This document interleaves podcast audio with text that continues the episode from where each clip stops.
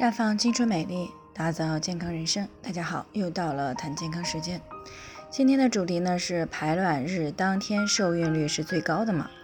那听众韩女士呢过来咨询，说自己呢备孕大半年了都没有怀孕，去医院检查呢各方面也都挺好的，之前呢也没有流产过，月经也都挺正常的，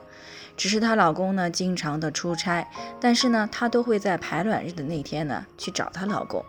连续两三个月了还是没有怀孕，她也搞不明白到底是怎么回事儿。其实呢，一般经常在一起的新婚夫妻呢，一年内怀孕呢都是正常的。那对于夫妻长期两地分居的，这个时间呢可能会更长一些。但如果掌握了正确的备孕常识呢，啊，那便会事半功倍，大大的缩短备孕的时间，早日呢怀上一个健康的宝宝。那么，怎么样去把握同房时机，才能更快的怀孕呢？那在很多人的概念里啊，排卵后的一到两天同房怀孕的概率最大，尤其是排卵日当天。然而呢，事实上并非如此。临床的数据显示呢，最容易怀孕的同房时机呢，反而是排卵前的一到两天。那之所以这样呢，是因为卵子排出以后呢，在二十四小时左右呢就会死亡，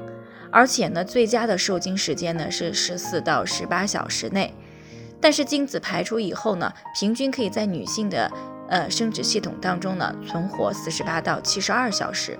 而且最强的受精时间呢是一到两天。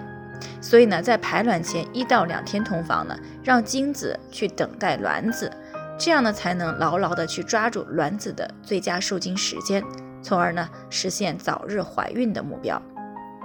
尤其是经常不在一起的夫妻，女性呢更要养好身体。那有一个规律的月经周期呢，这样呢才能够科学的推算出排卵日是哪一天，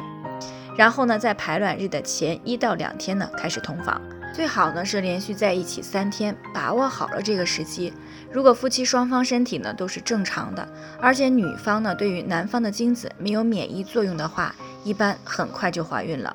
那对于如何判断排卵日，我们之前呢也谈到过，如果月经周期是规律的二十八天。平时呢排卵也正常，一般呢排卵日就是月经周期的第十四天。那当然了，如果月经周期不是二十八天啊，但是呢还算规律，那么排卵日呢一般就是在下一次月经前的第十四天。如果月经是不规律的啊，时长时短，那么就不太适用于上面的这两种方法了。但是呢也并不是没有办法，因为现在的技术先进了，可以使用排卵试纸来测试什么时间排卵。那如果有耐心的话呢，也可以采用测量基础体温的方法来判断是否排卵。那么有条件的呢，还可以在月经的第十天开始用 B 超来连续监测卵泡的发育状态。一旦发现快要达到排卵的标准了，那么就可以安排同房了。所以呢，如果啊你也有像韩女士这样的困扰呢，就可以试试上面的这些备孕技巧。那最后呢，还是要提醒大家，每个人的健康情况都不同，